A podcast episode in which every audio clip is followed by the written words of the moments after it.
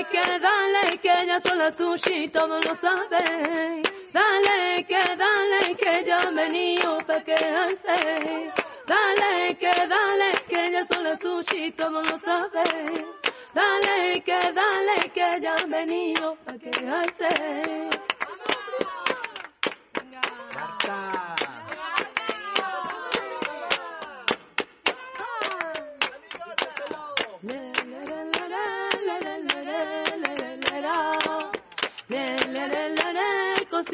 buena te voy a dar.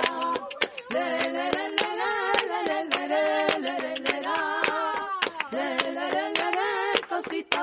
te a dar.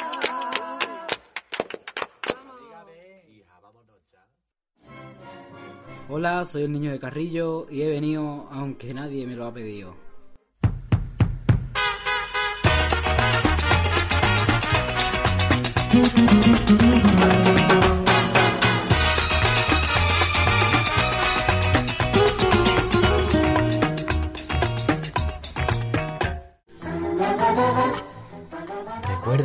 Puedes seguirme en Instagram y Twitter como José de Carrillo. Y también en Instagram podéis buscar mi tienda online de camisetas y merchandising folclórico llamada Docarilo. Desde este programa siempre hemos apostado por la cultura andaluza, el audiovisual, los nuevos talentos, los jóvenes que comienzan un proyecto y se mueven, cogen todo lo que tienen a mano y empiezan a crear. Por eso mismo quería tener en mi podcast a estas dos personas que hoy nos acompañan. Tenemos la suerte de contar con los creadores de la serie online La Sushi, que hoy nos darán las claves de la misma y nos contarán de qué va todo esto para los que no la conozcan. Ellos vienen desde Córdoba y son Juanan y Rashi. Hello. Oh my god. Muy buena, encantada. Bienvenidas, cariños. Menudo recibimiento. Qué maravilla. ¿Cómo te recibió, eh?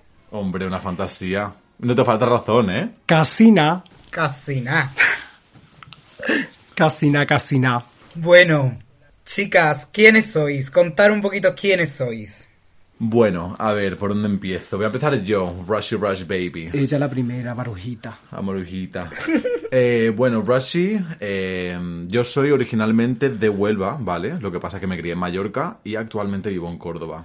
Y bueno, pues llevo toda la vida bailando y actualmente llevo ya como dos, tres años eh, metido en mi música, mis proyectos musicales y artísticos, por así decirlo, hasta que recibí la magnífica llamada de Juanan para meterme de lleno en este proyecto de la Sushi. Así que Rashi es un artista de los pies a la cabeza. Total. Y ahora su tata. Bueno, pues yo soy Juanan Ruiz. eh, soy cordobesa de los pies a la cabeza, con mucho salero, muy poca vergüenza. y bueno, eh, eh, soy licenciada en arte dramático. Y bueno, pues hace unos, hace cuestión de un año cogí el teléfono y llamé a Rushi porque me pareció Año y medio. año y medio Ujú. súper interesante que mezclar nuestras ideas y crear algo como la sushi. ¡Qué maravilla! ¿Y cómo os conocisteis? ¿Qué es lo que os une? Para crear, o sea, para confiar en el, el uno en el otro. Es que es la historia es súper random. Yo eh, en 2008 así, yo era profesor de baile. Yo daba clases de baile aquí en Córdoba. 16 añitos tenía yo en aquel entonces, ya Sí, 15. Éramos súper niñatas. Total, que yo daba clases y Juanan era uno de mis alumnos. Entonces teníamos mucho contacto por aquel entonces con, toda la, con todas las clases y demás y no, nos conocimos. Y después de eso nos veíamos a lo mejor de fiesta y tal, pero no teníamos contacto de vernos todos los días y demás, pero sabíamos quiénes éramos, sabíamos lo que estábamos haciendo y demás. Y cuando yo me fui a vivir a Dubai, yo hacía mis vídeos de, de risa y demás, y a través de esos vídeos Juana en contacto conmigo. ¿No fue así? Sí, sí. eh, vi un vídeo donde... Vamos a ver, nosotros... Era mi profesor de baile cuando la época de fama. Y la época de fama hay que recordar que esa época fue muy fuerte. Un punto de inflexión. Y fue muy fuerte porque Rafa Méndez eh, abrió muchas puertas ah, en la televisión para el colectivo LGTBIQ en el momento en el que pone sus momentos baile y eso fue un momento en el que todo el mundo quería dar clase de baile. Entonces yo me apunto a la academia de baile y allí estaba Pedro super marica y yo dije, oh, me encanta. Y claro, eso pasa en una época en la que todavía te estás conociendo realmente, no sabes quién eres, no sabes para qué bando tiras, para qué bando no tiras, y de repente eso, ves a personas como Rafa Méndez en la, en la televisión, en el que pone a dos bailarines heteros en plataformas y a, y a tocarse la el nardo. y a disfrutar del baile y dices, ¿esto qué es? Entonces por eso fue tan importante esa época y la recuerdo como muy bonita por la gente que conocí y las cosas que descubrí, tanto de mí como de, como de la, la gente que me rodeaba. Entonces desde, de- desde esa época, 12 Desde años ya, época, mozuela. fuerte. Y lo vi en un vídeo haciendo como de Tony. Y a mi amigo José y a mí se nos ocurrió en plan grabar un vídeo, en plan, un vídeo nada más, no, Un- tampoco queríamos abarcar mucho. Y lo hablamos y quedamos y grabamos el vídeo. Y nos gustó tanto Además que como... yo no sabía eso para dónde iba. Yo estaba en Madrid, que fui a grabar un videoclip mío, y cuando me, me llama digo, a ver, pero un vídeo de qué, un vídeo tal. Y de hecho cuando lo hicimos el vídeo pensé, em, pensábamos que ahí se iba a quedar y ya está. Hombre, claro, de hecho, no sé, pero es que eh, yo llevaba como un guion, un esquema, y ahora ya te contaremos porque esto es muy fuerte. Porque yo llevaba ahí como un guion y un esquema, y al final hicimos lo que nos salió el toto, como buenamente pudimos. Y eso le gustó a la peña, le gustó a la gente, y así como el que no quiere la cosa, dijimos, ¿y si abarcamos un poquito más y hacemos una serie, nosotras como aventureras? Pero ¿te acuerdas cuando hicimos el vídeo? Era el día de antes de yo irme a trabajar a Mallorca, que me fui a trabajar a Mallorca, duré un día y me volví. Y al volver me dijiste, escúchame, que vamos a hacer la serie. Sí. Y dije, pues me parece estupendo. Yo solo necesitaba a alguien que me tocara las palmas. y aquí estaba yo. Y aquí estaba ella que me toca poblaría. ¡Qué maravilla! El programa de fama tiene un poquito que ver con la sushi, porque son como de esa época más o menos, ¿no? Sí, sí, ellas prácticamente nacieron en el 2002. Ellas tienen 17 para cumplir 18 añitos. Ellas son dos niñatas, Cari. Que me, me- Ellas muy fuertes. Ellas nacieron y se criaron sobre todo en la época de Juan y Medio, de María Figueroa, María Isabel, el nacimiento del reggaetón. Las Ketchup, las Chuchers, Cla- claro. el Winchester. Es que eso no es poco. Nacer y criarte con todo esto, ahora tienes que comértelo con papas. Eso es así. Pues claro que es así. Entonces, a partir de, mm, de esta unión, os une como creadores de contenido realmente. Sí. ¿Qué proyectos anteriores a, a la sushi teníais de forma individual? Pues yo en mi caso, eh, yo estuve viviendo en Dubái cinco años y fue allí cuando decidí dedicarme 100% a la música y a todo lo que tiene que ver con el mundo artístico. Quiere decir, la interpretación, la música, el baile, todo lo que yo he hecho toda la vida. Entonces, desde 2017 he estado haciendo videoclips con mi, con mi propia música. He estado sacando canciones, estaba planeando una maqueta como una mixtape que iba a salir en abril de 2020, pero claro, hemos tenido toda esta situación, entonces he tenido que posponer el lanzamiento de la, la mixtape. Pero esos son básicamente los proyectos, mucho videoclip, mucha música y mucho vídeo de contenido humorístico, por así decirlo, y un poco más reivindicativo también, diría yo. Yo lo que he estado haciendo esto- relacionado todo con el mundo de la interpretación, el teatro. Eh, tengo mi propia compañía teatral, eh, Knockout Teatro, y con el cual estamos yendo a diferentes ciudades y tal para hacer nuestra obra, obsoleto. Y la verdad es que me siento súper bien porque el teatro a mí me fascina y es para lo que yo he estudiado. Y eh, anteriormente también he estado en musicales, el Emily, la eterna prometida, eh, superhéroe el musical.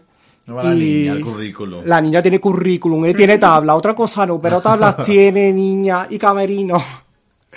Así que un poco así, todo relacionado con el arte. También estuve estudiando peluquería hace cuestión de 10 años. Cuando te conocí, por ahí Sí, estabas tú cuando me conocí, porque en plan como siempre también el mundo de la interpretación ha sido como agárrate antes a algo, antes que, porque este mundo es como muy difícil. Y estudié peluquería un poco así como sin ganas, sí me gustaba y tal, y también un poco como la marica eh, peluquera, era un poco como los referentes que también un poco teníamos antes en el que digo, pues mira, sí, peluquería, yo soy muy graciosa, me meto de peluquera, pero realmente en esa época me dije, mira, maricón, tú eres feliz yendo de un lado a otro, transformándote, transformándote. Eh, así que decidí realmente estudiar bachillerato de arte escénica y después irme a mi carrera de arte dramático, montarme yo mi número y mi show. Que yo que iba a decir algo que yo no lo he dicho antes, a ver, que yo no hago proyectos aquí, llevo toda la vida, no, no, yo soy licenciado en filología inglesa. Lo que pasa que al igual que Juanan, yo también quería hacer mi vida y tal, y decidí tirar por otro lado, pero que yo tengo en mi carrera y yo me dedico a la carrera también. Es un 50-50. Yo no me dedico, porque mira, para poner guapas a otra me pongo guapa yo. Tú eres licenciada en, en arte dramático, si te dedicas sí, a eso esa. sí, a la de arte dramático sí, porque es mi Por vocación. eso, un 50-50. Se me a la otra. Ay, la Carrillo, la niña de Carrillo. ¿Qué os inspira a la hora de crear y qué medios tenéis? A mí lo que me inspira, bueno, un poco depende. En el tema de, de crear contenido para la interpretación, me encanta la gente real. La Igual, gente, total. la gente que ves en tu barrio, la gente que ves que dices, Totalmente. ¿de dónde ha salido esta persona? Pero no por lo raro, sino por todo, por a la hora de gesticular, a la hora de hablar, a la hora de, de decir las cosas, gente transparente, que no pretende ser eh, políticamente correcta, aunque Total. muchas veces eso se vea un poco como, uy, lo que estás diciendo, bueno, pues también puedes equivocarte, ¿no? Pero esa gente que hoy, por ejemplo, estaba en la peluquería y estaba viendo al peluquero y decía, es que esta gente a mí me llama la atención, cómo gesticulan, cómo hablan, cómo, cómo usan el lenguaje, todo eso me llama muchísimo la atención. Y por supuesto, referencia, los morancos, 100%. Total. Yo también soy así un poco, a mí me encanta las historias de la gente. Contra más drama tenga una vida, sinceramente más me gusta, me fijo mucho en mi barrio, en las historias que me cuentan, mm, cosas así bastante heavy. Eso es lo que a mí me inspira. La vida real, la gente real, la gente de verdad, la gente que no tiene miedo a decir algo, ni... Y es como él, verdaderamente. O gente que no tiene miedo a decir algo, pero tampoco tiene miedo a decir, oye, que me he equivocado, que he dicho esto, pero que en realidad, pues mira, puedo cambiar de opinión porque lo he, lo, lo he contrastado con tal y creo que lo que he dicho pues está mal, ¿no? Que es que vivimos un poco en la época de lo que digas se queda perenne ahí y ya no te cambian. Es como, no cariño, bájate del pony porque yo si cambio de opinión estoy igualmente, soy igualmente libre que tú. también la inspiración es un poco como con la gente de que te rodeas, ¿no? Mm, tú te inspiras, yo por ejemplo me inspiro muchísimo de mis amigos, de lo que me dicen, de lo que hacen, de su forma de ser, a mí me inspira muchísimo. ¿Cómo te ha quedado? ¿Os inspira realmente la- las personas que no tienen un guion, las personas reales? los- Exactamente. Totalmente, sé que ¿Qué medios tenéis cada uno para llevar a cabo todo este proyecto? Pues mira, si te digo la verdad, más que medios, o sea, dinero, tenemos amigos que nos quieren mucho. Sí, Porque totalmente. También con esta segunda temporada de la Sushi hemos querido abarcar demasiado, porque en la primera temporada, por ejemplo, teníamos Marta y Raki, que era una chica con la cámara y una chica en sonido. Y ahora nosotros también llevábamos un esquema con un posible guion, pero exacto, siguiendo ese esquema un poco, pues creamos la Sushi, eh, lo que viene siendo la primera temporada, que es un poco como el día a día de estos personajes y cómo son, ¿no? Y Sí, pero se- eso más ahora, pero realmente es al principio los medios que hemos tenido hasta ahora y con lo que más nos eh, hemos llegado a la gente ha sido un móvil, sin más. Sí. O sea, no hay más, es un Total. móvil y yo creo que también lo que lo que juega un papel muy importante ahí es la materia prima. Si no hay materia prima, no hay, o sea, tú puedes ser muy viral todo lo que tú quieras, pero si no hay materia prima, Claro, si no hay algo que llame la atención. Entonces tenemos un teléfono que gracias a Dios llega a todo el mundo. Entonces tú con tus propios medios, tus cuatro aplicaciones de editar vídeos de no sé cuánto, el contenido que haces llega a mucha gente. Pero si te paras a pensar, todo lo que estamos a- haciendo ahora es una consecuencia de todo lo que hemos hecho antes con muy pocos medios. Y realmente seguimos con pocos medios. O sea, con lo que tenemos y con la gente que nos rodea es como vamos tirando. Exactamente, porque ¿Sabes? nosotros tampoco teníamos pensado, por ejemplo, subir vídeos a Instagram constantemente, ¿sabes? Esto empezó por... cuarentena. En la cuarentena, pues mira, para estar en tu casa, pachangao, coges, pues para estar en tu casa, pachangao, coges un móvil y haces cosas, ¿no? O coges, si te gusta escribir, pues escribes, si te gusta cantar, pues mira, canta, ¿no? Pero la cosa es entretenerte y entonces la cuarentena la dimos bastante movida y la cuarentena pues nos resultó bastante buena porque muchísima gente nos conoció y empezó a ver pues la sushi y, y esos eran los medios que teníamos en aquel entonces. Después quisimos hacer una segunda temporada, que esta es como, por así decirlo, más profesional. Contamos con Es como, una- la, Claro. temporada oficial, digamos, la temporada oficial de donde realmente hay una, una trama, donde realmente hay una, mm, una historia que contar, ¿no? Por lo, así decirlo. lo otro era como contar lo que es la sushi día a día y esto es una trama que, por ejemplo, esto ya tiene guion, Frank Cubero ha escrito el guion de la segunda temporada de la sushi, eh, las cámaras ahora que tenemos son más profesionales, están Rocío y María, que son nuestra- nuestras cámaras, eh, sonido también, que está Jonathan, y bueno, después contamos que el 90% de, la- de los actores que salen en la sushi eh, han salido de la escuela de arte dramático. Y por ejemplo yo tengo la tenemos la, la posibilidad de contar con Gemma Ortega, Ángela Muñoz y Álvaro Agredano y Frank Cubero como actores que junto a nosotros vamos en esta segunda temporada a contar historias bastante movidas. Eso suena estupendo. Y también yo quiero decir, hemos tenido el apoyo desde el mm, momento número uno de la ESAT, de la Escuela Superior de, de Arte Dramático, tanto de- de- del profesorado como de las instalaciones, como de todo. Y el alumno, Han sí. estado ahí todo el rato, cualquier cosa que hacemos, nos preguntan que qué tal, que cómo lo llevamos, si necesitamos ayuda todo el tiempo. Es verdad que la situación actual eh, complica un poco todo realmente, Todo. llevar a cabo mucha, muchos de los proyectos, pero han estado siempre ahí. Habéis dicho que cada uno por individual hacíais mm, este contenido viral, entonces significa que cada uno teníais ya vuestro público. Pero ¿cómo es empezar de cero un proyecto nuevo, cada uno con su público objetivo, y llegar a tanta gente siendo unos desconocidos para muchísima gente?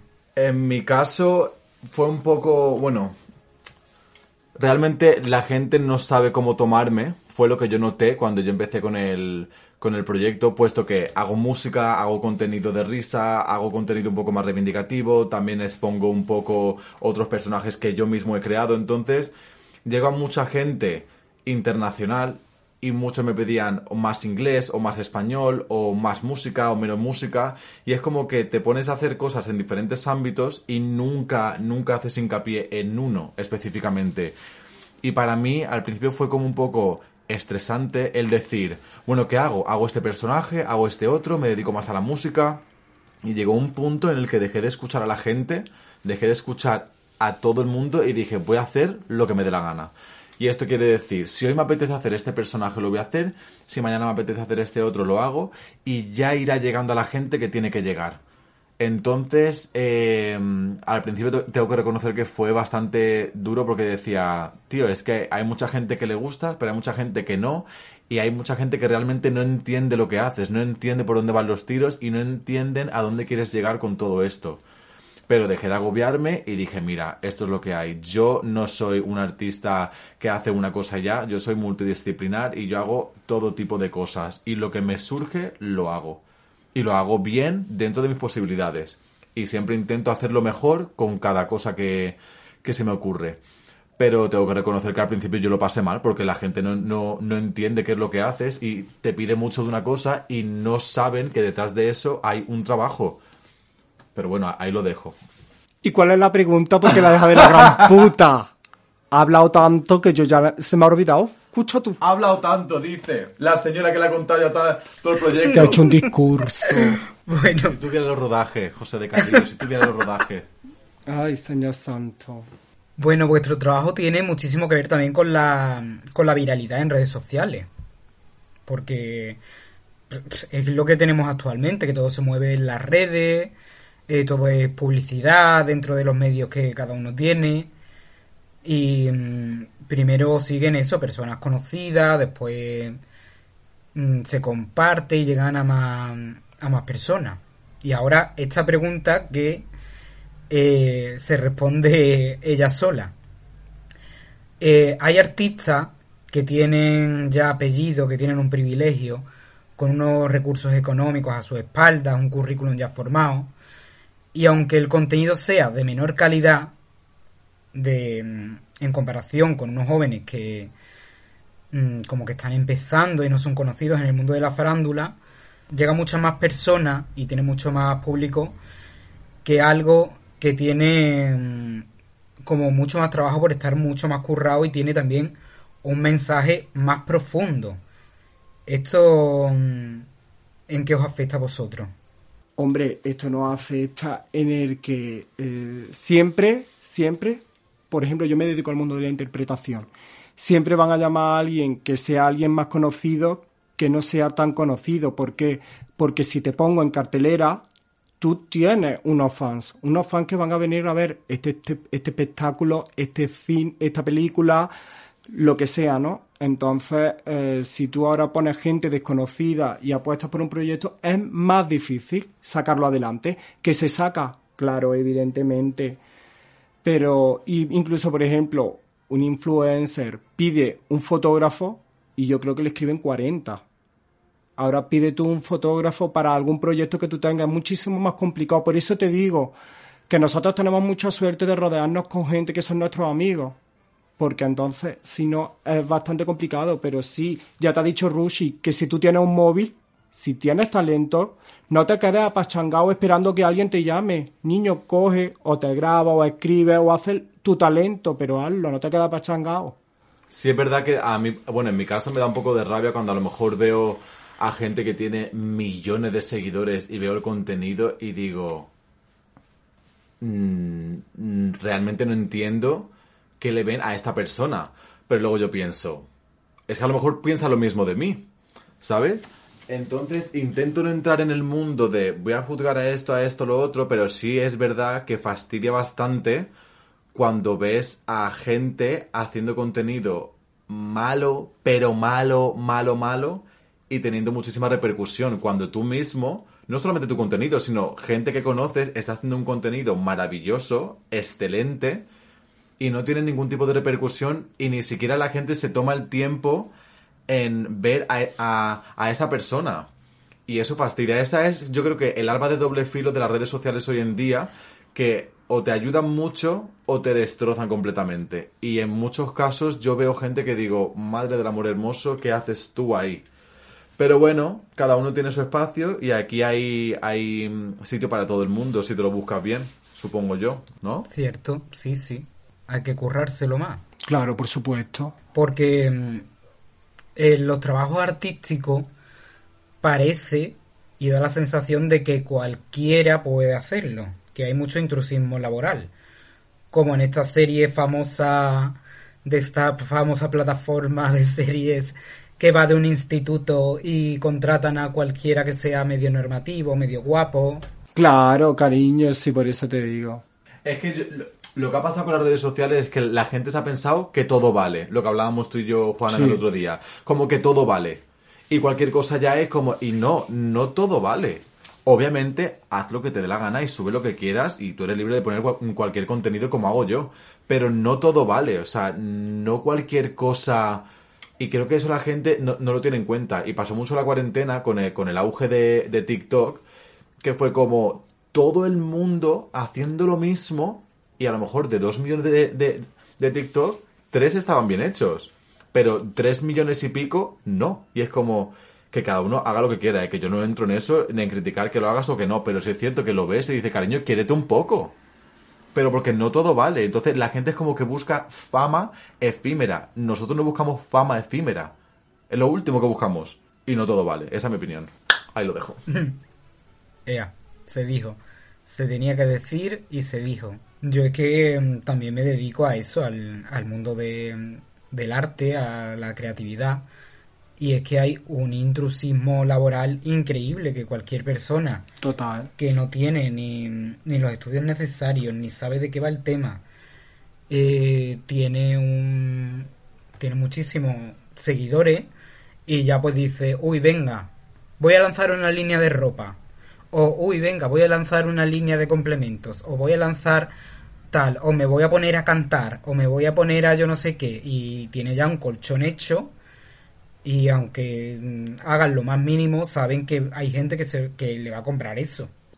Totalmente, es que esto totalmente eso que estás diciendo. Y ojo, que, que hay gente que a lo mejor no se dedica o no tiene los estudios que tú has dicho para hacer cualquier cosa, y pero, pero se informa, lo hace súper bien y al final consigue sacar algo guay, pero realmente ha habido un estudio, ¿no? De fondo, o ha habido un- una búsqueda de información, pero hay gente que simplemente es como, me ha llamado tal marca para hacer esto, me dan el dinero, yo pongo mi cara y ya está. Y luego hay gente matándose para sacar adelante algo. Cariño, no es justo. Bájate del pony y deja, deja que suba otra. Exactamente.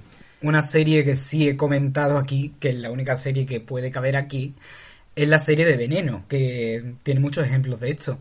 Que hay muchísimas, muchísimas mujeres trans ahí dentro y que algunas, algunas que otras, no tienen los estudios de actriz, pero es que lo hacen tan absolutamente bien y lo que tú has dicho, que se han informado, han tenido mm, personas que han currado con ella y se han puesto las pilas y lo han hecho estupendísimamente. También te voy a contar el salario, el salario de las personas trans como actrices es del 90 y poco, no lo sé exactamente. Eh, o sea, no tienen trabajo. eh, no o sea, si tú eres una persona trans y quieres ser actriz, mm, lo más posiblemente es que ni te cojan. ¿Por qué? Por muchísimas cosas mm, que muchísimos ya sabemos. Entonces, que a mí que hayan hecho una serie donde tanto como actrices, actores mm, y también detrás de las cámaras fueran personas transexuales, a mí me parece algo maravilloso. Y creo que es una de las series, únicas series españolas donde dan un mensaje precioso eh, sobre la historia trans. Claro. Y yo también quería decir que en muchos casos hay mucha gente que tiene, por ejemplo, su titulación de, arte dramático, que en el que pone que eres actor o actriz, y está genial, pero hay gente que tiene ese papel y ya. Y Juana puede corroborar eso. Hay gente que tiene el papel y ya. O sea, yo creo que hay ciertas cualidades que debes tener tú como persona y las puedes o explotar o no. Muchas veces tener un papel no, no te hace más o menos actor, actriz o cualquier oficio, ¿no? Llamámoslo X. O sea, hay- muchas veces que tú debes tener como esas cualidades o esa predisposición a hacer, por ejemplo, a, a interpretar. Yo no tengo la carrera de, de- de arte dramático, pero es algo que me ha gustado toda la vida. Y lo he hecho y es como que o lo tienes o no. Y luego ya depende de ti el explotarlo, el, el, el, el formarte por ahí, el hacer más cosas relacionadas con ese tema. Y en, el te- y en el caso de Veneno, yo creo que se ha descubierto a un montón de gente que se pensaba que a lo mejor no iban a, no iban a hacerlo muy bien y lo han bordado. Yo creo que la mayoría de, de actrices que están en la serie, yo creo que lo han bordado y han hecho un papel maravilloso y como dice Juana, muy bonito contando la historia de muchísimas mujeres trans que, que están, eh, bueno, de, de, de nuestra época. Y además que las personas trans tienen el, el valor añadido de que ellas han tenido que actuar desde que nacieron. Total. Exactamente. Porque el hecho de que tú seas mujer y desde que naciste estás interpretando el papel de un hombre, pues mm, eso también te da bastante tabla. Hombre, que se lo pregunte, pero creo que debe de ser algo bastante... mal. Exactamente, sí, es que es un tema también un poco complicado.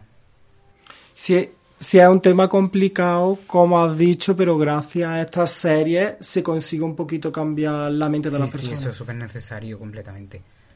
Eh, vamos a adentrarnos en el proyecto de la Sushi y vamos a darle el valor que se merece. Eh, ¿Qué aporta este proyecto, esta serie, al mundo audiovisual y de la web serie? ¿Y mm, qué es lo que trae?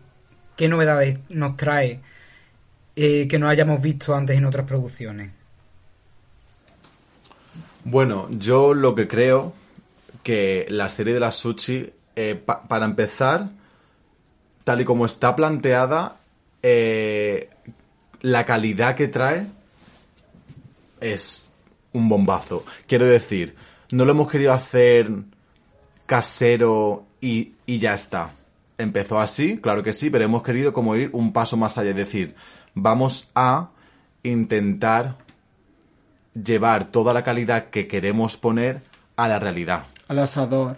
¿Vale? Entonces, lo que es que estoy un, un poco pensando qué, qué es lo que trae. Antes cogíamos y nos poníamos lo primero que teníamos en el armario. Ahora, por ejemplo, está Josemi, que, que se dedica, por ejemplo, a vestuario. Eh, la cámara ya es muchísimo más pro que antes. Por ejemplo, antes improvisábamos, ahora ya sabemos a lo que vamos, repetimos las escenas las veces que haga falta. Y también sabemos que eh, antes, por ejemplo, era el día a día de la sushi. Ahora estamos contando una historia, una trama con principio y fin. Y también yo creo que lo que trae es. eh, intenta dar voz a toda esa gente del barrio que nadie escucha. En el sentido de. Mucha gente se mofa de lo que hay en el barrio, de la gente, de, de lo que se dice, de lo que tal, pero nosotros exponemos esa realidad que vivimos el día a día, tanto Juanan en su barrio como yo en el mío, con gente con la que hemos vivido toda la vida. Y creo que es muy importante también hoy en día que se está siempre hablando de que es el acento andaluz, de que es el acento no sé cuánto, tal. Es una serie andaluza, hecho por gente eh, andaluza, con sus acentos. Bueno, yo en mi caso te- tengo que poner el acento de, de Córdoba. Y su Susi. lenguaje. Claro, y como se habla aquí en el barrio, sin miedo. De no ir pensando, no me van a entender. No, no, no, sin miedo. O sea, llevando el proyecto al límite. Y aporta esa frescura que yo creo que a la gente se le olvida que toda la vida cuando se han puesto gente andaluza en una serie ha sido o de limpiadora, o de graciosa, o de lerda, o de que no, o de que no entiende nada, o de, o de tal. Y yo creo que sí que las sushi pueden ser muy graciosas, pero si te paras a escuchar lo que te están contando y lo que estás viendo, hay un trasfondo. Y son personajes inspirados en gente con la que hemos vivido. Gente que, que aportan esa realidad de la que hablábamos cuando decíamos que nos encanta la gente real. También, Creo. también te digo, todo el mundo somos del barrio. Incluso los del barrio de la Castellana también son del barrio. Pero no es lo mismo ser de un barrio que de un barrio marginal. Cuando tú, eres- cuando tú vives en un, en un barrio marginal, es como lo que decían los Javi. Lo que no se ve no existe. Y lo que no existe se margina. Exactamente, por eso estos barrios están marginados, porque no, no, intentan no darle voz. Intenta que no se hablen de ellos, intentan esconderlos de alguna manera. Y te lo digo porque yo soy de un barrio marginal. Yo soy de las Margaritas, de Córdoba. Y, y, yo, y, yo, y de la pirámide. Y yo he sufrido mucho, sí.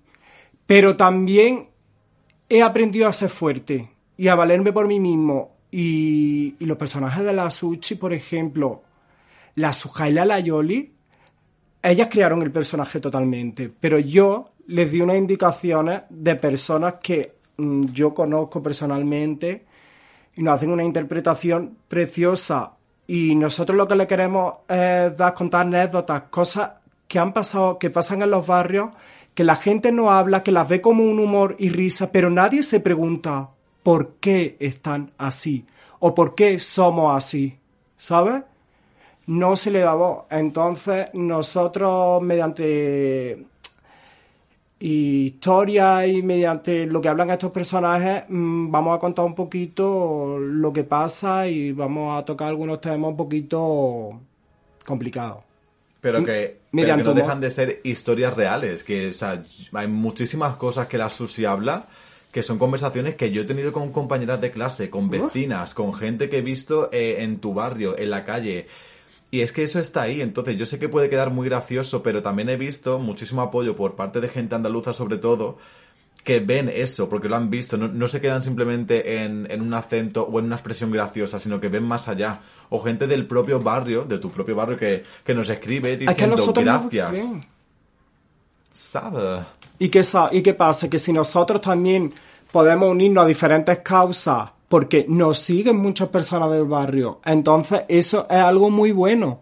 También te digo que no queremos ser modelos a seguir. Ni referentes. Y que no queremos que nos digan, oye, no habléis de esto porque os sigue mucha gente. Eso no lo No, queremos. ¿eh? nosotros somos personajes. Exactamente. Y si tú empezaste a seguir, nos sigues con, con, con todas sus consecuencias. Y no, y no vamos aquí a estar censurando lo que decimos o no porque nos sigue mucha gente. Eso también lo quiero dejar claro. ¿eh? Claro. Que no, no queremos ser esta gente que va creciendo en redes sociales que les escriben, oye, de esto no habléis que os sigue tal. No, no, no, no, no. Por ahí tampoco te confundas. Nosotros son a la dos personajes que hemos criado nosotros con nuestras propias referencias y, estos adelante. personajes pueden hacer lo que les dé la gana y hablar como les dé la gana. De hecho, ya te digo que la Chi la, Ro- y la Susi hablan de lo que les dé la gana. Quiero añadir también, para que no haya ningún tipo de confusión, que esto no, no tiene nada que ver con la apropiación cultural. Ojo, No, no. ahora que es un tema que está bastante eh, candente, aquí no hay nada de, de apropiación cultural y esto mm, no cumple los requisitos que, que tiene que cumplir algo para ser apropiación cultural, porque tal y como vosotros lo estáis estructurando y De todas maneras, apropiación cultural. Mm, Yo eh, soy una persona de un barrio marginal. Las Suchi se criaron. O sea, las Suchi se crearon y se crearon, sí, eran unos personajes, pero mediante han ido pasando el tiempo también lo hemos convertido un poco. Yo hablo un poquito por mí, en sí como un alter ego. No es que la Chio sea así, pero sí que a mí me ha ayudado, por ejemplo, Chio a, a quitarme un montón de complejos. Y también le he metido un montón de cosas mías más extremistas, ¿sabes? Entonces, ellas son no lo que nosotros pensamos, pero sí un poco como un alter ego. Sí.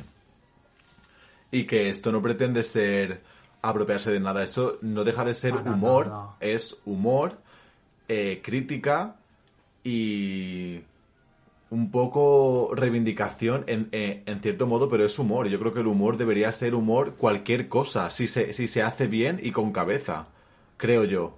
Y yo creo que la sushi es un claro ejemplo de eso. Te podemos hablar de un tema muy serio, pero te lo podemos contar también a risa. Y eso lo hemos visto en muchísima gente, muchísimas artistas, muchísimas drags, old school, andaluzas. Son así, que te cuentan temas serios, pero con, con la risa. Eh, el AGS que hay aquí en, en Andalucía para hablar de ciertos temas. No deja de ser eso realmente. Y en ningún momento empezamos para apropiarnos de No, y nada, además- ni, ni mucho menos, vaya. Y además es algo que nosotros hemos vivido desde primera mano. Entonces, ¿por qué no contar lo que nosotros hemos vivido?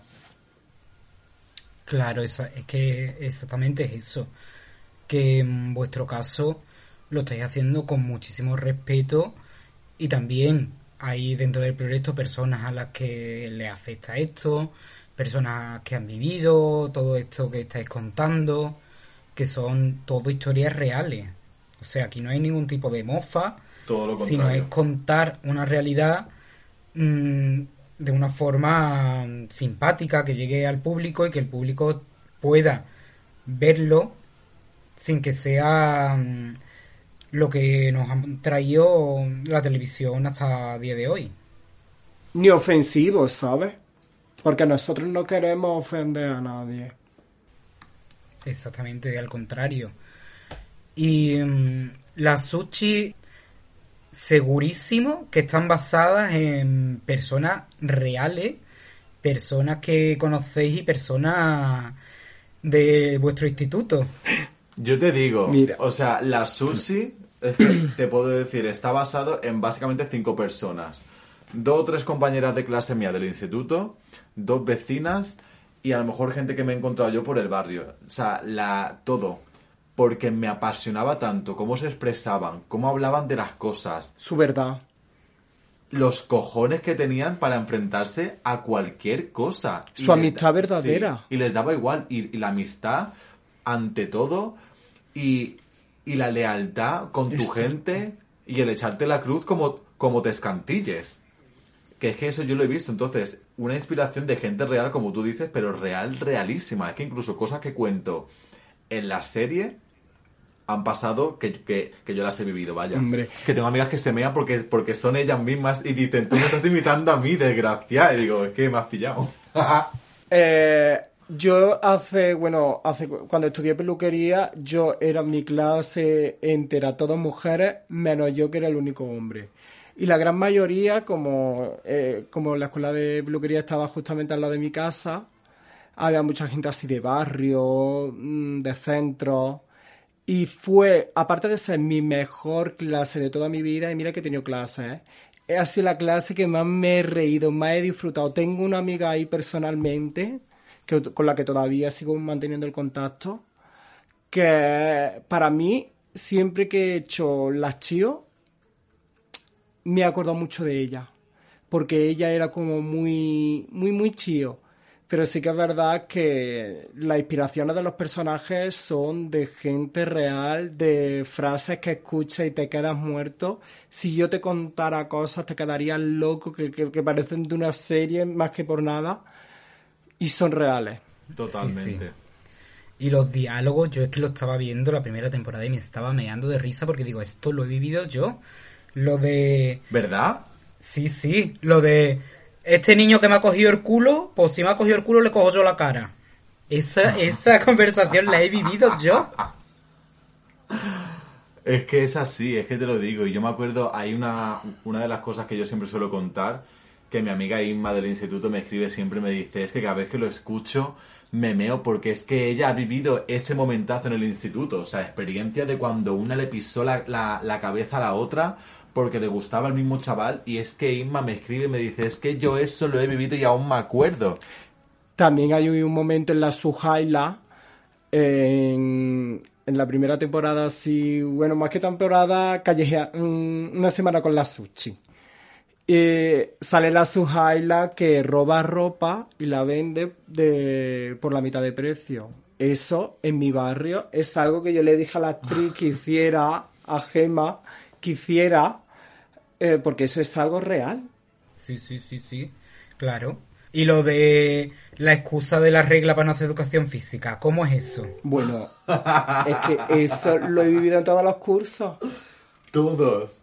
Venga a jugar, que no, que me tener la regla, que no sé cuánto. Eso es siempre, siempre, siempre. Es muy fuerte. ¿Qué tenéis? ¿Un paracetamol, niña? ¿Tenéis un paracetamol?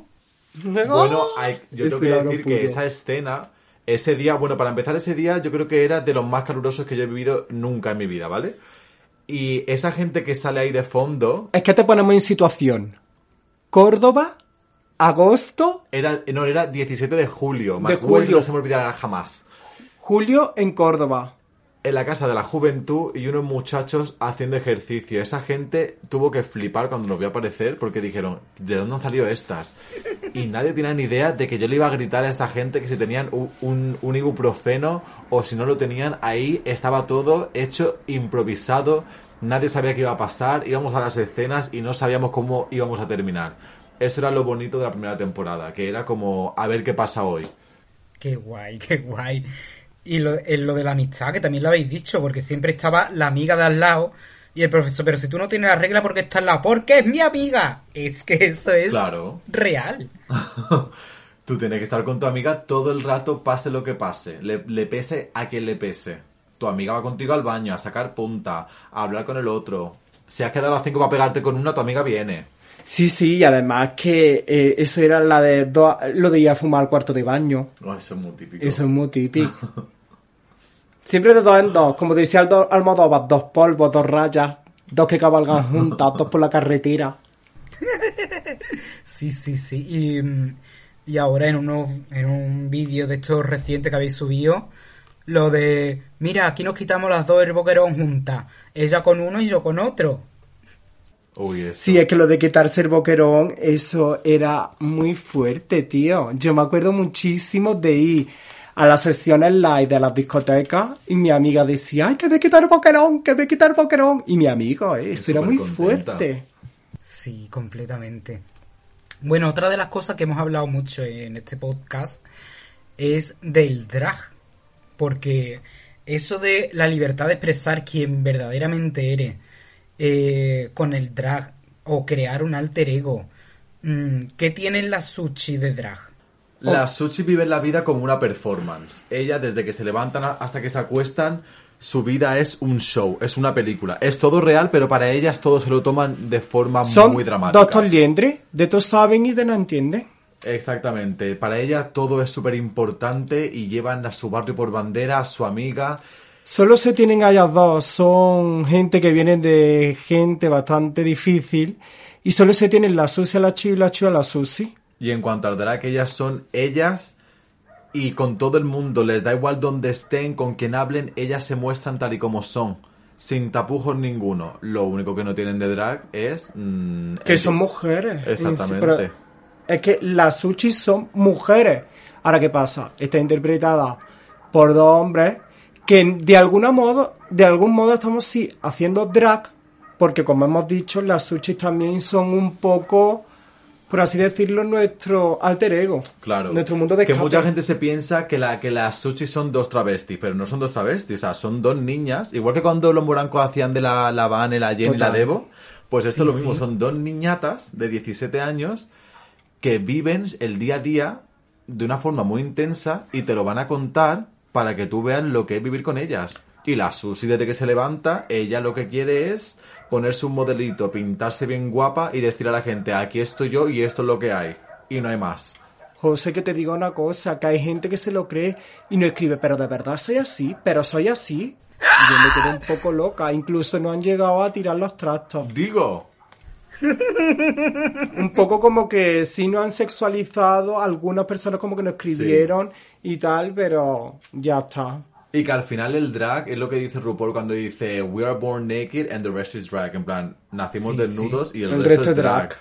Es así, en plan, al final cada uno vive su performance, vive su vida y te muestra lo que quiere y lo que no. Y hay mucha gente que elige ser ellos mismos 100%, cueste lo que cueste. Quiere decir que les da igual lo que tú puedas pensar y esas son las sushi. Te lo traen. ¿Te gusta? Bien. ¿No te gusta? Ahí tienes la puerta. Y lo que ha dicho antes Juana con lo de liberarse de complejo, que eso lo hace muchísimo el, lo- muchísimo el drag. Y la Chio, Sí, que sí. es una chavala curvy, que ella muestra su cuerpo sin complejo y se pone los tops y sale con la barriga al aire. Digo, es que esto es una maravilla, porque realmente es difícil llegar a eso si no hay drag de por medio. Total, mira, yo antes, bueno, a mí siempre, yo cuando interpreto un personaje, mayormente, mayormente he hecho teatro. Yo cuando interpreto un personaje, me encanta volcarme totalmente y ser totalmente diferente a mí. Pero con las chios no he podido mucho. Sí, pero la voz la he modulado un poco y tal porque tengo referencias, pero también ha sido un poco como mi alter ego y me he desenmascarado de esa manera y decir, joder, es que el momento en el que critiqué, que me decían que había gente que me decía gordita, ¿y qué pasa? Si yo quiero enseñar mi barriga, si te gusta bien y si no... Es que ahora como que cada persona se ha, se o sea, o sea, se ha acogido como una autoridad de poder decirte lo que eres, cómo estás, cómo no estás y tal, que yo flipo.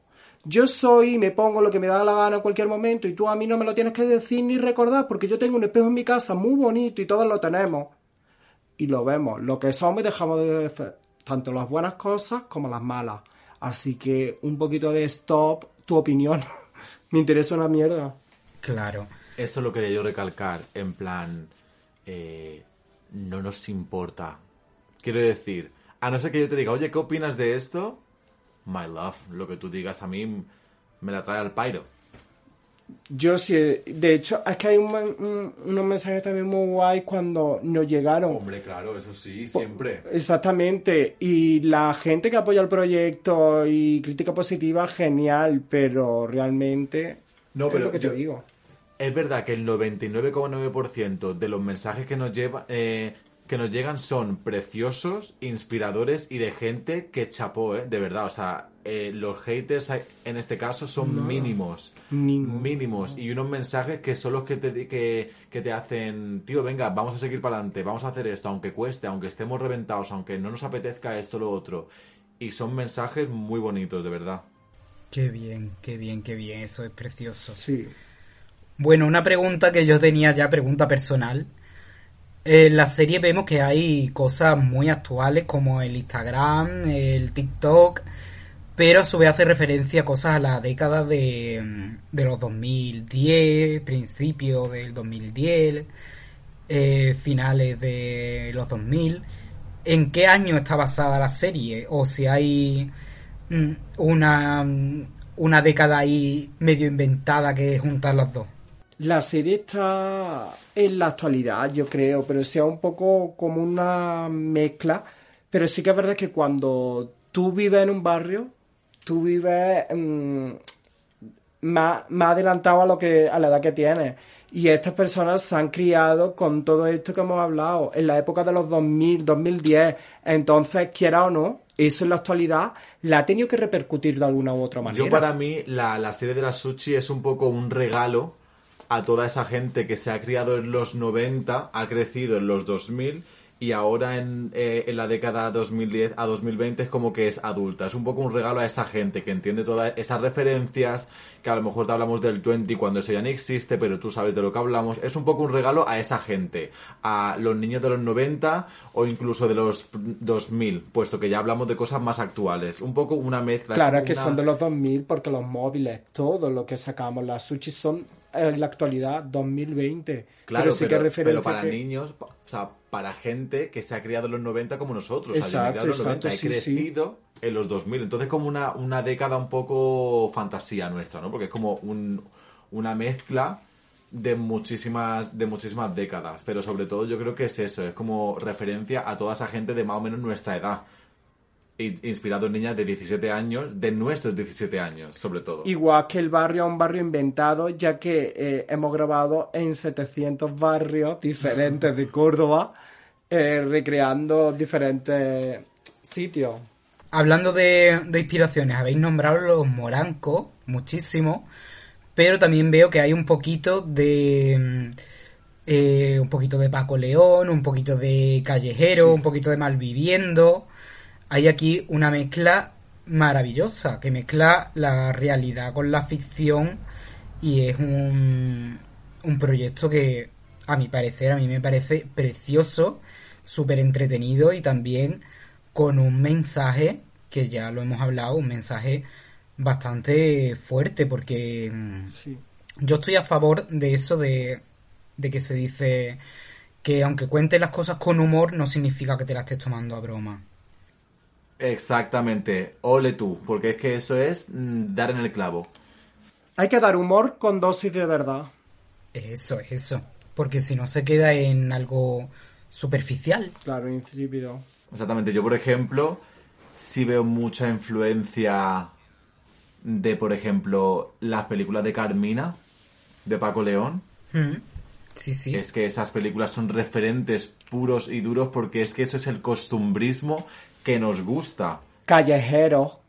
Lo- las personas que salen en callejeros son una maravilla de personajes que son, vamos, ¿quién no recuerda a las famosas vecinas de Valencia? Es que son personas que parece que no, pero al contar su verdad, al contarla de una manera, la veneno, sin ir más lejos. Exacto. Al contarla de una manera y al contar su verdad, pues la gente se queda... Y a nosotros callejeros también nos influye mucho porque la gente que suele entrevistar, sobre todo callejeros, cuando va a los barrios, suele ser muy sushi. Sí. Y eso, eso es muy importante lo que has dicho. Eh, que ahora con el tema de veneno se está juzgando muchísimo y, se- y la época de la cancelación y todo. Son personas tan reales que no, no tienen ni un guion, ni pretenden ser iconos, ni De nadie. pretenden la fama, como una frase famosa de, de Cristina. Yo no busqué la fama, la fama me buscó a mí. Total. Son personas que llevan su realidad a la pantalla chica José, es lo que te digo, es lo que te he dicho antes. Ahora la gente se cree que tiene derecho a juzgarlo todo, ¿sabes? cuando nadie sabemos la vida que ha tenido que pasar cada uno, ni los problemas que tenemos para hacer algo o no hacerlo. Pero ahora todo el mundo puede opinar, Y ¿sabes?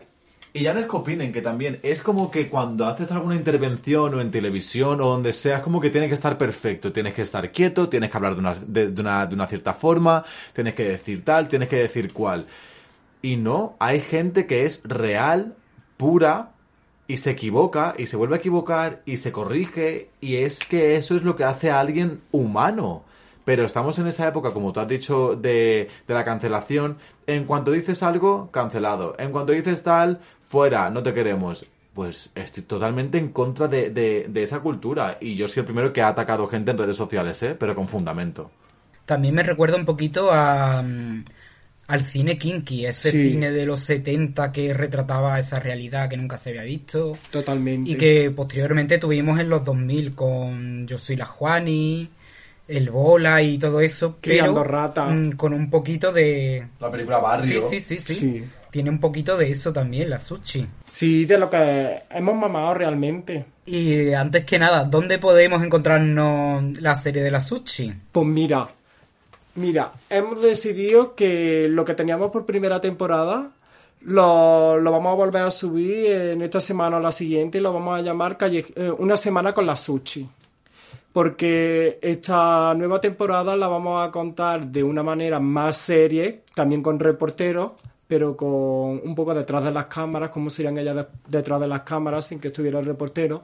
Entonces esto también lo hemos decidido que fuera más serie. Entonces, lo otro lo vamos a llamar una semana con la sushi. Claro, que mucha gente no, nos ha preguntado porque eso estaba inicialmente subido en mi canal de YouTube, en el de Rushy Rush Baby, pero como le hicimos un canal para la sushi en YouTube, que es la sushi, decidimos ponerlo ahí. Entonces estamos esperando para la semana que viene o la otra subirlo y estará disponible otra vez. Pero como dice Juanan, esta nueva temporada es como la, la temporada oficial, donde es una serie, se tratan un montón de temas y donde ya no es tan venga, pon la cámara a grabar que vamos a ver qué pasa. No. Vale, estupendo. Para que todo el mundo sepa, después de escuchar esto, dónde se tiene que ir. Claro. Ah, pero bueno, la segunda temporada todavía no sabemos realmente qué vamos a hacer. Estamos ¿Cuándo se va a publicar? Ni dónde. No sabemos ni dónde la vamos a publicar ni cuándo va a terminar. Porque lo, lo queremos dejar todo muy bien atado, muy bien terminado y os queremos dar calidad sobre todo. Calidad y, y que se valore sobre todo todo el trabajo que hay. Entonces aún no sabemos ni cuándo se estrenará ni dónde. Falta por grabar el último capítulo, pero con estos problemas del COVID eh, nos está resultando muy, muy, muy, muy difícil. Muchísimo. Sí, sí, como todo, que se está retrasando. Sí. Y hablando un poquito de, mm, de rodaje, eh, ¿qué presupuesto, localizaciones, qué personas os han estado ayudando? ¿De dónde habéis sacado la ropa? Y todo eso. Presupuesto cero, Cari, porque cuando tú tienes una idea así muy random, tú lo que te tienes que juntar es con gente que te quiere y que apoya tu proyecto. Entonces sí, así puedes hacer algo, pero dinero, mm, nosotros somos gente que, que estamos más pobres que nada. Y entonces el presupuesto cero. La ropa es, nos la dan, nos la regalan, nos la prestan. Josemi decide el vestuario, se lo envía a los actores, así con fotografías por si tienen algo parecido, o lo podemos pedir a alguien. Es todo un poquito así. Y luego, pues a lo mejor si ves algo en AliExpress o lo que sea que, que te viene bien y entra dentro de tu presupuesto como, como persona, pues te lo compras. Pero vamos, que ha habido sobre todo muchísima ropa que nos han dejado, que oye, muchísimas gracias a toda la gente que nos ha dejado ropa, porque esta temporada es que nos sobra ropa. Quiero decir, hemos Sí. tenido tantísima ropa que hemos podido elegir qué me pongo y qué no. José, yo he estado todo el verano durmiendo en el salón porque mi cuarto estaba todo lleno de bolsas de la sushi de ropa. Yo eso lo he visto, ¿eh? Quiero decir que hemos tenido ropa para dar y regalar. Mi armario hay un- una parte que es para sushi nada más. Y es que tengo más ropa que mía. O sea que eh, esta temporada vais a flipar con el tema ropa. Sí, y después también eh, los planos, la fotografía, las cámaras, los actores, hemos querido contar con más historias, claro, o sea, con más actores, para contar más historias hay que tener más actores, entonces sí que va a ser un poquito más, cuenta con nueve capítulos, Entonces, sí, un poquito más larga que la otra vez, que tenía solo cinco. Cuatro. Un cameíto que hubo por ahí de la Carmela. Eh, a la Carmelilla, nuestra prima la Carmelilla, que es la Carvento, de aquí de Córdoba, Carlos artista como ninguna. que es mm, talento puro, de verdad. Carlos Carvento, yo le mando un beso muy fuerte porque además es una persona que ha apoyado el proyecto desde el momento número uno. Y nosotros apoyamos el suyo, Maricón de España. Exacto. Siempre lo vamos a apoyar. Que ha conseguido ya el dinero. Sí, que Nos alegramos mal. un montón, la verdad. Y nosotros con este proyecto, pues eh, esperemos que, que llegue al mayor mm, máximo de gente. Y bueno, un poco más. Pero sí, Carvento tiene que hacer su cameo en la Sushi porque es la Carmelilla, Sí. su prima la Carmelilla. De hecho, eh, ella fue la que estuvo con nosotros en Halloween, en el especial Halloween, como nuestra prima un poco, nuestra prima un poco vidente. Entonces, estamos, ya lo hemos hablado con ella y va a salir en el capítulo, bueno, no vamos a decir el capítulo, pero vamos a querer contar con ella. Y además ya nos ha dicho que sí. Y sale más gente, pero ahora mismo José, el niño de Carrillo, no lo podemos decir, va a dejar un poquito con la intriga, ¿tú me entiendes? Pero sí que traemos un poco más gente, un poquito más conocida en algún que otro cameo. Y gente no tan, tan conocida, pero que ha trabajado con nosotros divinamente y nos ha regalado su tiempo. Y Deja eso ya hija. ¿Qué? ¿No van a echar de aquí? Hoy por Dios, la Susi esta, que ya ha venido la Susi, bueno. ¿Qué ha pasado? ¿Quién es? ¿Qué dice este maricón? ¿Te Hola, Susi, escúchame una cosa. Tú dejas de contar mierda de la, de la temporada porque estamos aquí que no podemos llamar. Para hablar de mí te lavas la boca, marrana. Eso digo yo. Bueno, vamos a ver, Susi, eh, cálmate un poco, que nada más que estamos contando un poco cómo ¿Qué va a ser cacha? todo. ¿Tienes un donut por ahí? Yo no tengo nada Eh, para pues ti. te vas de aquí, maricón. Tus muertos ya, Susi, Pero que te bueno. calmes. ¿Qué pasa? Ay, de verdad. ¿Qué ha No hemos contado pasado? nada, o sea, no hemos contado nada de la serie. Reportero. Y lo del cameo que hacía entonces, hijo de la gran puta. ¿Y eso ya de aquí? Los muertos. Reportero. ¿Esto cómo funciona? Bueno, ¿Se- bueno, que tenemos ¿Se aquí. oye? ¿Qué pasa? Pero que... que- Que tenemos reportero. aquí a la Susi y a la Chio. Carajo, reportero, desgraciado, ¿tú lo estás viendo? Pero si se escucha un hombre... A ver, habla. Hola. Esta es la José de Carrillo. Ay, la José de Carrillo que me ¡Qué encanta. fuerte! ¿Qué pasa? Que entrevista hace poco a otra que también es la Susi. Hostia, su Pero, pero, pero que nos va a entrevistar que no va a entrevistar, eso, eso espero. Yo me voy a poner estos auriculares. Párate. Oh, José, ¿tú cómo me ves? ¿Guapa o no? Estás guapísima, niña. Hostia. Mm, Si tú la vieras, José. ¿cómo José, está? que aún me he puesto guapa. ¿Por qué me he levantado yo guapa? Como no se ha levantado el día contento, pues me he levantado yo. Y le dice, pues me voy a poner guapa. Además que se ha puesto unos colorates que si la vieras roja está. Mm. A mí es que me gusta mucho esto de la radio porque yo escucho mucho cine mudo por la radio. Es Radio Le. A mí me encanta Radio Le cuando me levanto por las mañanas. Es cuando yo medito. Lo pongo a Mm. todo volumen. A mí me gusta mucho porque ponen a la, a la húngara la de loca. hostia, la de hostia. loca. Y la que ha sacado ahora con el, con el Z Tangana este, ¿cómo se llama? Ay, el Z, estamos guapos, Ah, ¿eh? Marta. Estamos guapos. Bueno, que la vas a preguntar. Dinos algo, a ver si se oye. Bueno, que está aquí la Sushi. La Susi y la Chio que han llegado. Hombre, Hombre. los hemos echado a los dos maricones que estaban aquí hablando mierda de nosotros, que no saben de nada. Tú también entrevistas a cualquiera, hijo. Bueno, cariños, que os tenemos aquí. Eh, ¿Cómo se conocieron estas dos niñas? Pues mira, si te digo... Te lo voy a decir yo al reportero, porque en verdad yo se lo quiero contar. Una vez cuando éramos chiquitas, pues nos conocemos desde que tenemos ocho, un año antes de hacer la comunión, que nosotros no la hicimos. Éramos dos mocos. Éramos dos mocos, una pelea que tuvimos de niños, cosas de niños, pero mi Susi me defendió. O sea, me defendió. Le pegó un porrazo al niño. Y entonces desde ese momento se escupió en la mano y me dijo, ¿tú quieres ser mi amiga? Y, y lo juramos por los muertos. Hombre. Y juntamos nuestra saliva y desde entonces somos como hermanas. A mi casa se ha venido a comer macarrones. Macarrones con queso que me encanta de tu madre. Ah, Marta, si tú los probaras, José, ¿cómo están? Y desde entonces. Hmm. Y más peleas que hemos tenido, pero que nada más a contar porque a veces nos van a pillar. Aquí hablando de la radio de las peleas. Acuérdate. No, no Acuérdate del cuenten la cholo. Eh, Uy, el cholo con, con la Natalia. Reportero, ¿tú quieres que yo te cuente lo que la Susi le hizo al cholo? Uy, uy, uy, uy. uy. Hombre, claro que sí. No la vayas a contar, que no la cuentes, Se úchame. los cuento al reportero porque me la pedí. Que no la pedí, pero que esto es mío, que yo me puedo meter en problemas. Mira, Que un estoy día que me da igual, que se lo voy a contar al reportero porque me la ha pedido. Como me pase algo, vas a pagar tú la multa. Estábamos un día en el almacén este, que, ¿cómo se llama? Qué vergüenza. El de Maridón, el Malicón, Malicón. ¿Cómo era? ¿Este del Moro? No me acuerdo. Bueno, total, que estábamos allí con el muchacho este. Y la Susi, tú sabes cómo es el reportero que le gusta mucho un roneo. Qué vergüenza, gorda. Pues yo no sé lo que le hizo al muchacho que lo engatusó para meterle dos pintalabias en el bolsillo y que se lo sacara el muchacho. Lo pillaron a él y nosotros nos fuimos corriendo. Sí, pero vamos, que la policía tarda poco en venir. Luego en el barrio no entra. Pero para dos pintalabios corre ya poco la policía. Y nosotros corriendo como cochinas, las dos. Qué vergüenza. Como a mí me llame la policía en mi casa, te va a llevar... Era un, Que no, que me lo ha dicho el reportero. No, que esto, esto es secreto, esto es secreto, esto no lo va a escuchar nadie. Más te vale, porque es que si no te busco a ti también. Que busca lo que no tiene el reportero. Qué maravilla, qué maravilla, qué dos personas tan maravillosas tenemos hoy aquí. ¿Qué cosa nos dicen? Es que, es que nosotras nos gusta mucho la radio, tú lo sabes, reportero. Sí, sí, sí. Pero que, que no es reportero. O usted perdona la que es que no ha comido. Entonces se pone un poco nerviosa y ya no sabe lo que Entonces, dice. ¿Cómo se llama? La cuta. Ah, el locutor. Bueno, ¿queréis que os haga una entrevista o no?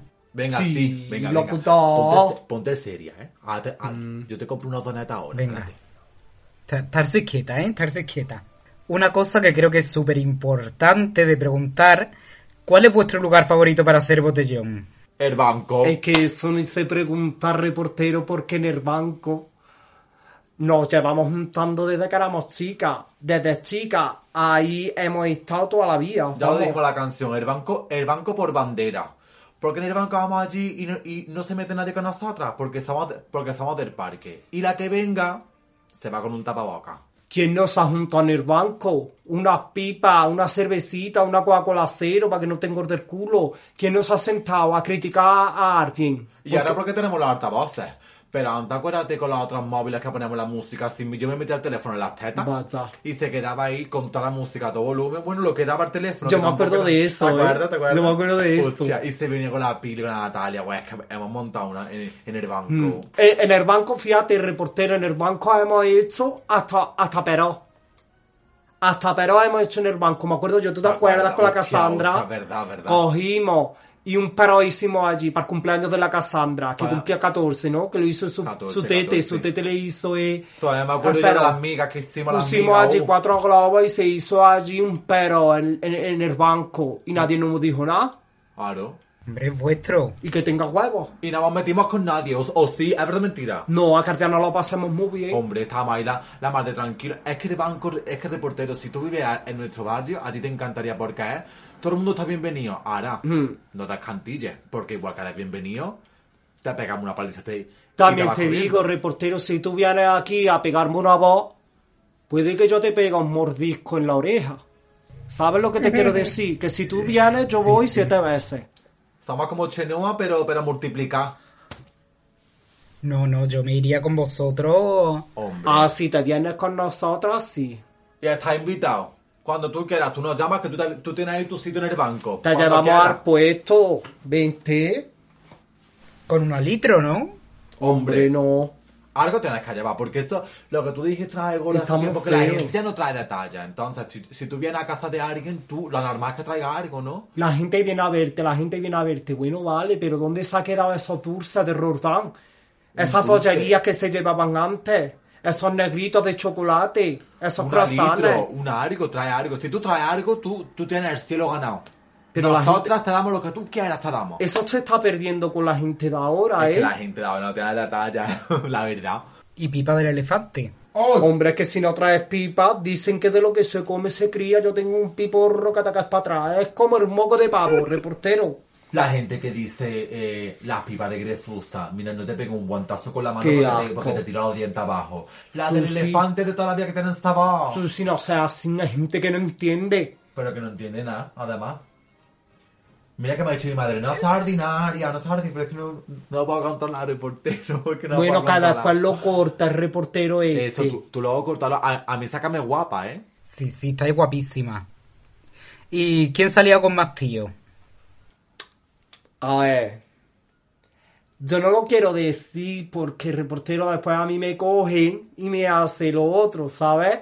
Pero la Susi es lo más pendejo que hay en todo el barrio. A ver, no, o sea, sí que vergüenza. La Ay, verdad. ¿Tú has visto cómo, cómo habla de mí? Es muy fuerte. Es que es muy fuerte. Yo no, yo lo que pasa es que a mí me gusta para un chuneo. A mí me gusta con las niñas, ronearme tal, pero poca más. Pero sí es verdad que yo me comía la boca con mucha. Con muchísima, muchísima.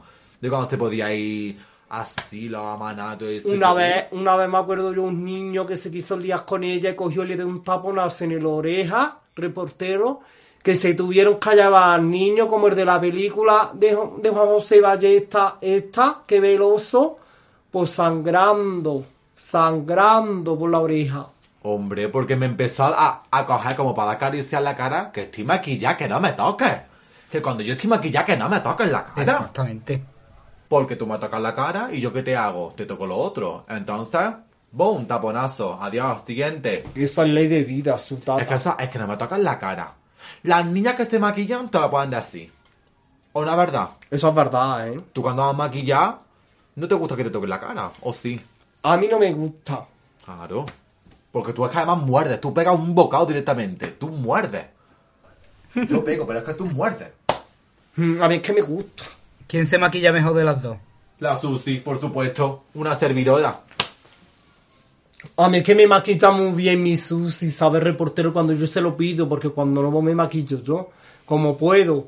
Pero mi Susi me maquilla a mí muy bien. Me hace mis rabillas, me hace mis cositas, mis cosas que a mí me gustan. Y está muy bien. Yo que soy muy coqueta siempre, reportero de pequeña, tú sabes lo que te quiero decir. Entonces, cuando yo la se viene a mi casa y digo, por favor, vamos a hacer algo con esta muchacha, una ojera, una más bolsas que en Mercadona, digo, hay hay que hacerte algo en la cara. Acuérdate cuando de pequeña, explícaselo al reportero cuando le robábamos a tu madre la Paraguay. Uy, y uy, cogíamos y nos uy. estábamos nosotras. Nos ponemos un montón, mira, mi madre me ha pegado que aguantazo de pequeña, se lo cogía todo. Todo se lo cogía. Y luego yo además ya, pues, con, yo qué sé, con un robo por aquí por allá, pues íbamos cogiendo casitas.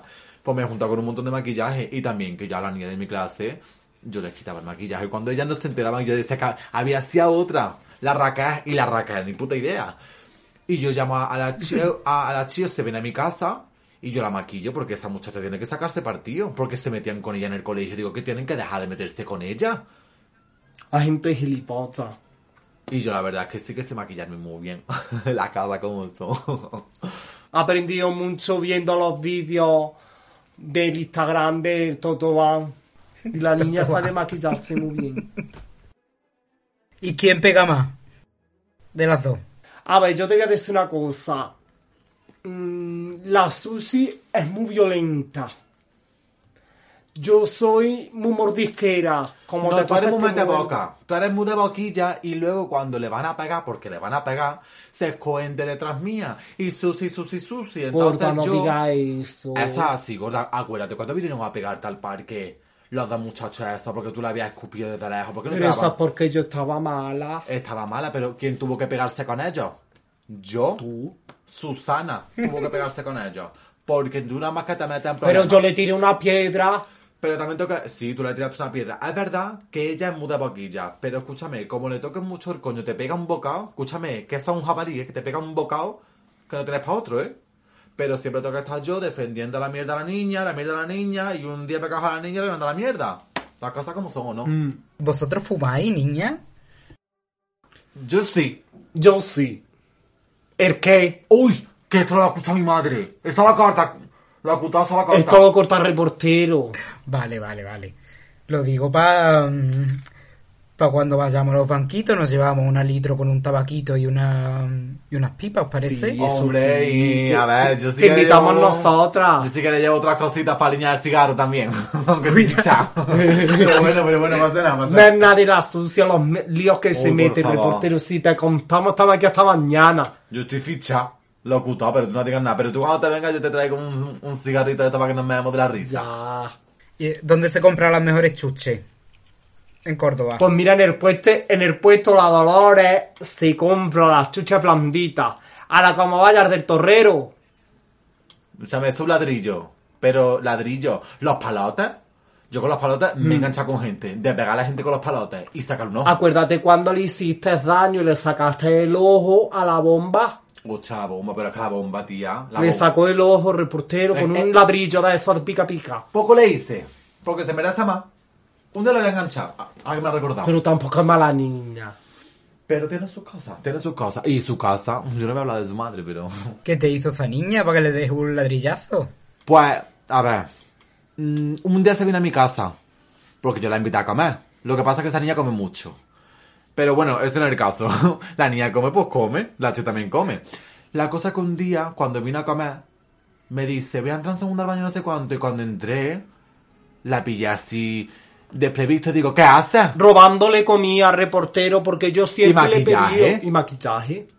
La base que me compré yo del primo, escúchame. Y digo, ¿tú qué coño haces? Se me ah, no, que es que no me queda. Digo, que no te queda.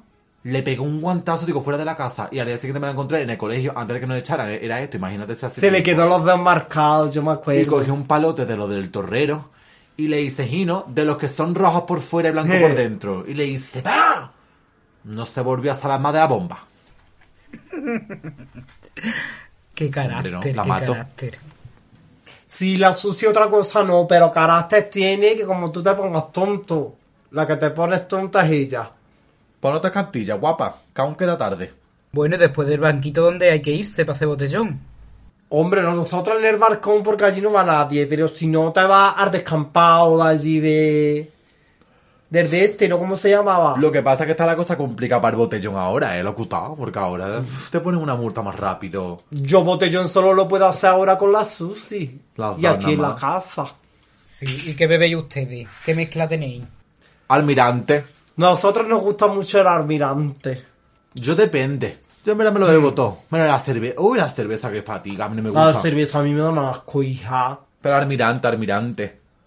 O, o también eh, ron Cuando es que Romía no me hace nada, es como el Malibu con piña. Bueno, la Susi tiene una canción del maquillaje que a mí me encanta.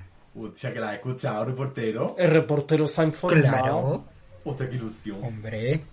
La de los risquetos, ¿no? ¿Cómo es? ¿Cómo es esa canción? ¿Cómo era? ¿Cómo era? A ver si me acuerdo. Te voy a contar un secreto. Eh, ¿Cómo era la canción que se me ha olvidado? Sabía que entonces un secreto. El maquillaje es maquillaje y los risquetos son risquetos. No pintarse el jepeto. ¿Cómo era esta canción? La voy a buscar a ver si la tengo escrita, que no me acuerdo la canción. Aquí está. Solo la canto. Venga, cántala, cántala. Sufa canta la Susi con todos ustedes. La Susi y el maquillaje. Te voy a contar un secreto. El maquillaje, el maquillaje y los risquetos son risquetos. No pintarse el jepeto, que en el barrio ve de todo y pienso, ¿yo dónde me meto? Que parecéis un feto. ¿Queréis hacerme caso? ¿Por dónde paso arraso con flequillo o con lazo? Le gustan los mayores los que juegan con los tazos. Pero vamos paso a paso. Tú coges, te limpias, te pones tu cremita, preparas la pintura y te pones canelita. Y coge con cuidado una brocha infinita y empiezas a mezclar todas las sombras más bonitas. Y toma que toma, que mira el ojo. Ya estoy lista, para los ojos. Claro, sencillita, y no parece un traspantojo. Y el contorno con cuidado es mejor que le de flojo. Si te pones verde no te vaya a poner rojo. Parece el piso pisa y el pelo que es un rastrojo. Tú ponte tranquila que va a estar muy elegante. Si se corre el line te lo borras y pa'lante. Tú pinta bien el labio, un consejo de sabio. Con dinero o sin dinero en el centro de esta radio. Con todo mi coño gorda. ¡Ole! Me queda pillando otras palabras porque la verdad es que es muy rápida la canción. Pero qué bien canta, ¿no? La ha hecho difícil. Es que a mí me gusta mucho cantar. A mí, me- a mí me encanta de cantar. Me gusta mucho, yo hago los coros siempre porque me gusta mucho cantar, bailar, de todo, de todo lo que sea que la gente me vea. Y comer también te gusta que te y vean. comer también, aunque no me vea la gente, yo solo en mi casa. Bueno, Suchis, eh, os voy a hacer una preguntita. ¿Cómo aparece ese reportero en vuestras vidas?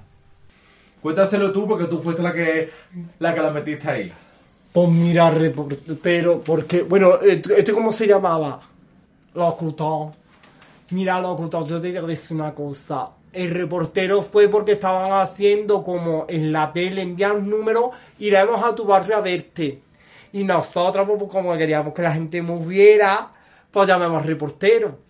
Y cogió el reportero, se plantó un día en el banco y nos hizo así un poco como un día de nosotras. Claro. Y a la gente le gustó un montón. La gente se volvió loca, Rokutá. Nos buscaba, nos decía que es la sushi, la sushi, sí, sabemos la sushi, ¿qué pasa? La sushi, la sushi, la sushi, la sushi, ¿qué?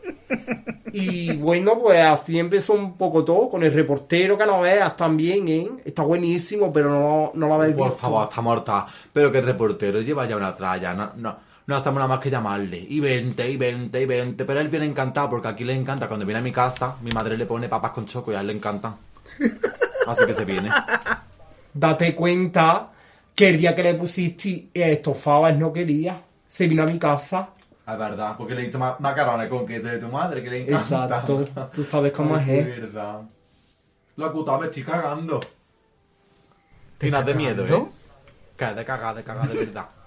Sí, que le ha dado un nervio. Bueno, pues déjame hablando con la chía un ratito. No, no, tú que tú puedes seguir, que yo me quedo aquí, que te lo digo como dato. Uy, esto lo corta. Porque a ella que le gusta que, Ay, que está el micrófono que la gente lo sepa. Ah, ya le, le gusta. Hombre, porque yo soy la reina de España, pero también soy una persona normal y corriente. Te queda decir que yo cago. la cosa así. ¿Y os gusta ser famosa? ¿Os han reconocido por el barrio? A ver, tiene su gracia, reportero.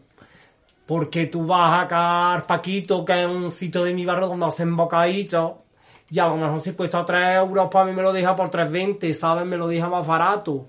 Ya ves tú, entonces, rebaja del Paquito. entonces nos comemos un bocadillo échale de grande, entonces me viene muy bien y la gente nos para, dice, yo quiero ser como tú, digo, pues mejor no lo sea. Porque ser yo es muy difícil. Mucho. Yo no te entiendo todavía. Mira que hace años que te conozco, ¿eh? Pero todavía me, me, me pregunto yo, esta muchacha, ¿a qué aspira? Pero vamos, que yo tampoco, yo voy por el camino que tú. Te quiero decir. Que, que te entiendo, gorda. Pero sí sé que estás chula, a mí me encanta, la Dime verdad. dónde está el camino que yo no lo encuentro. Dime dónde queda, que acaso estoy ciego. Dime qué me pasa, que acaso estoy ciego. Que estoy aquí parado, pendiente del tiempo. Ole. Pero yo también te digo, yo estoy deseando. A mí me encanta el barrio. mm, Este, ¿cómo se llama? Locutado. Pero es verdad que a mí me encantaría algún día ser famosa, comprarme una casa, salir por la posada esa en Madrid con la gente. Mm, yo quiero ir a la posada, gordita. La posada va, pero como un caballo que eres. Pero la posada que es solo de beber o comer también. Yo creo que nada más que de beber. Hombre, No te- algo comerás porque allí salen todo el mundo muy contento. Para comer te llevo yo al bocadi. Es que sois mucha tela. Locutado, ¿tú de dónde eres? Yo de Hinojo. Eso está aquí al lado. Para ver si te ven al banco un día.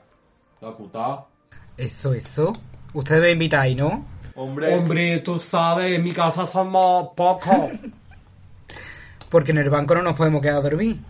Ahora mismo no, como está la cosa, reportero, nos mandan más pronto para la casa. Es mejor que no. El, el banco es mejor que... mm, ahora mismo no, ahora mismo no. Además que ya no es eso. ¿Te acuerdas de lo que nos encontramos el otro día? No se puede. No, el otro día no se lo tira el reportero tampoco, ¿no? No podemos. Pero tú cuando quieras tú nos llamas con antelación. Dos o tres meses antes y nosotros la apañamos. Mm. Vale, vale, estupendo. Pues dejamos ahí una, una buena cita. Eh, nos han contado antes estos dos niños que habéis echado que tenéis por medio una serie. Pues sí, reportero. Tenemos una serie que se llama La Sushi. Y bueno, ahí se ve un poquito el cada día. Y ahora, dentro de poquito, que todavía como que no nos quieren decir la fecha, nena. Pero a ver si sale ya A ver, ojalá. la nueva temporada, porque la nueva temporada, la serie de La Sushi, es ya. Os ¿Cómo va a encantar. Nosotras estamos flipando porque es que ha sido un cambio todo. Mira que seguimos en el barrio. Pero cómo nos han tratado, cómo, la- cómo está todo grabado, todo. Es Comida gratis. Es muy bonito lo que van a contar. Y es que todo, todo, todo, todo con, esta- con la Jolie, con la Suhaila, con el Presa, con todo el mundo. Van a conocer Al un montón de personas. Oh, y el Kiki. Van a conocer un montón de personajes. Y yo creo que es muy bonito. Yo quiero que la gente se quede con lo bonito que con lo bonita que es nuestra vida. A pesar de todas las dificultades que nos hemos encontrado, ¿sabes? Porque es que tú te las encuentras y al final la que quiere, puede. Puede. Y la que no, que se compre una pipa. ¿Y cómo vais a convencer vosotros a los espectadores para que vean la serie? Mira, pues yo lo único que os digo es que si queréis ver una serie de verdad, con personas de, De verdad, verdad. Pues ya sabéis, las sushi y las sushi son, reportero, esto lo tengo que decir porque no me puedo estar aquí sin decirlo, ¿eh? Las sushi son porque mi sushi y yo me llamo Chio. Y si junta la su con la chi, somos la sushi. Es que la gente no dice chuchi, Escúchame, la cuta, la cuta, la cuta, escúchame. Nos han dicho la sushi, la chusi, El la sushi, la si, pero te ir con tu muerta. Pero escúchame una cosa que nada más que tienes que decir sushi, que sí que es una X, que yo lo entiendo, pero una X que tú pronuncias como una CH y ya está, sushi, tan complicado no es, ¿no? Y luego, pues, individual, pues está la chio por un lado y luego está por la sushi por otro, que es de verso diferente ya. A mí me puede llamar Susana si quieres, la verdad. Y luego a la otra, pues si le quiere llamar Rocío, yo no, sé No, si- a mí no me llame Rocío, porque a mí todo el mundo me dice Chio. Es que no le gusta a ella. Pero que es verdad que si queréis ver una serie con gente de verdad, contando historias del barrio, no es que nos va a defraudar. También te digo que si no la veis, como os vea, os engancho. Pero de buen rollo. ¿Se puede decir aquí los muertos? o los muertos de que no veo la serie. Pero eso ya lo has dicho, desgraciado, que el otro día, no- el otro día nos dijeron que no, que, no- que no de los muertos, que no de los muertos. Digo, pero si estamos aquí en el barrio, hija, que se escucha en todos lados, lo de los muertos. Tú te ríes, ¿no, locutado?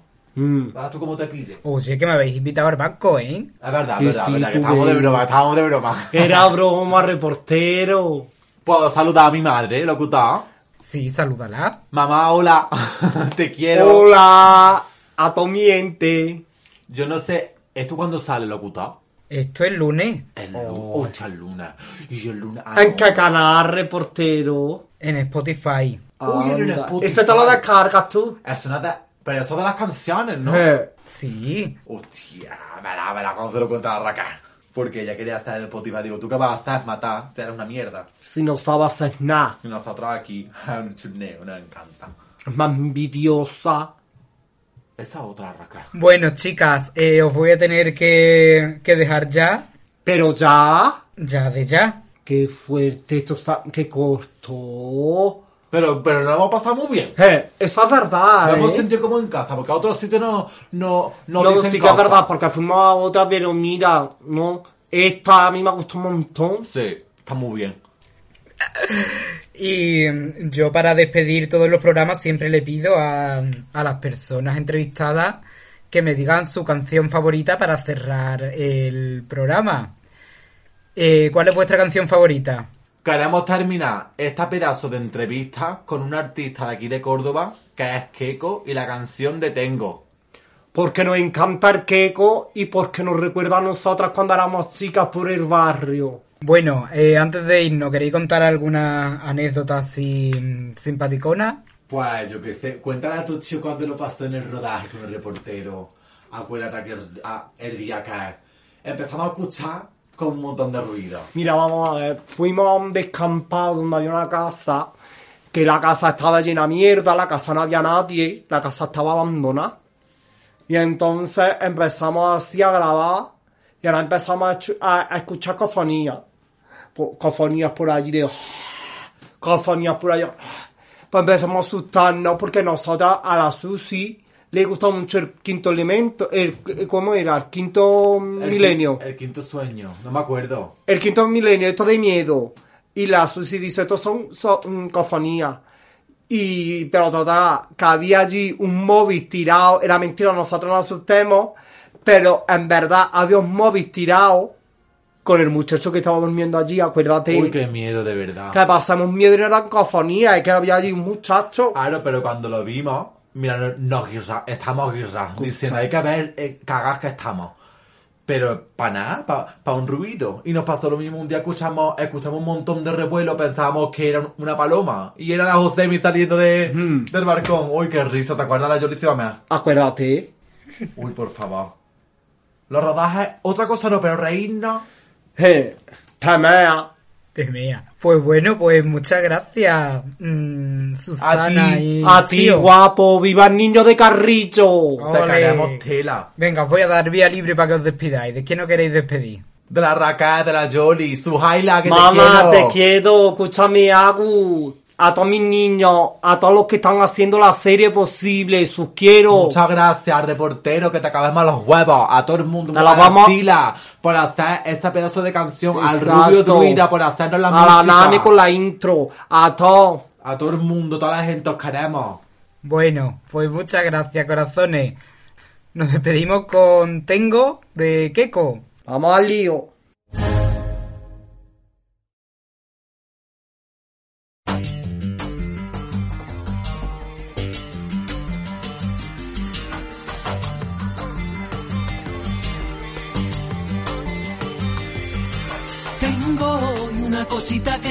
En oro vale y unas ganitas de contarte a lo que sabe. La buena suerte de sentir que estoy queriendo. Tengo abierta al mundo una ventana de ilusiones con la esperanza de llenar los corazones de todo aquel que por amor vive sufriendo. Tengo un cuarto pequeño con espacio y universo, por donde vuela un corazón aventurero, buscando la primera luz del alba. Tengo tu cuerpo rotando por la memoria y es como un virus que a veces me sabe gloria y otras veces viene borrándome el alma. Tengo que enamorarte como la primera vez y hasta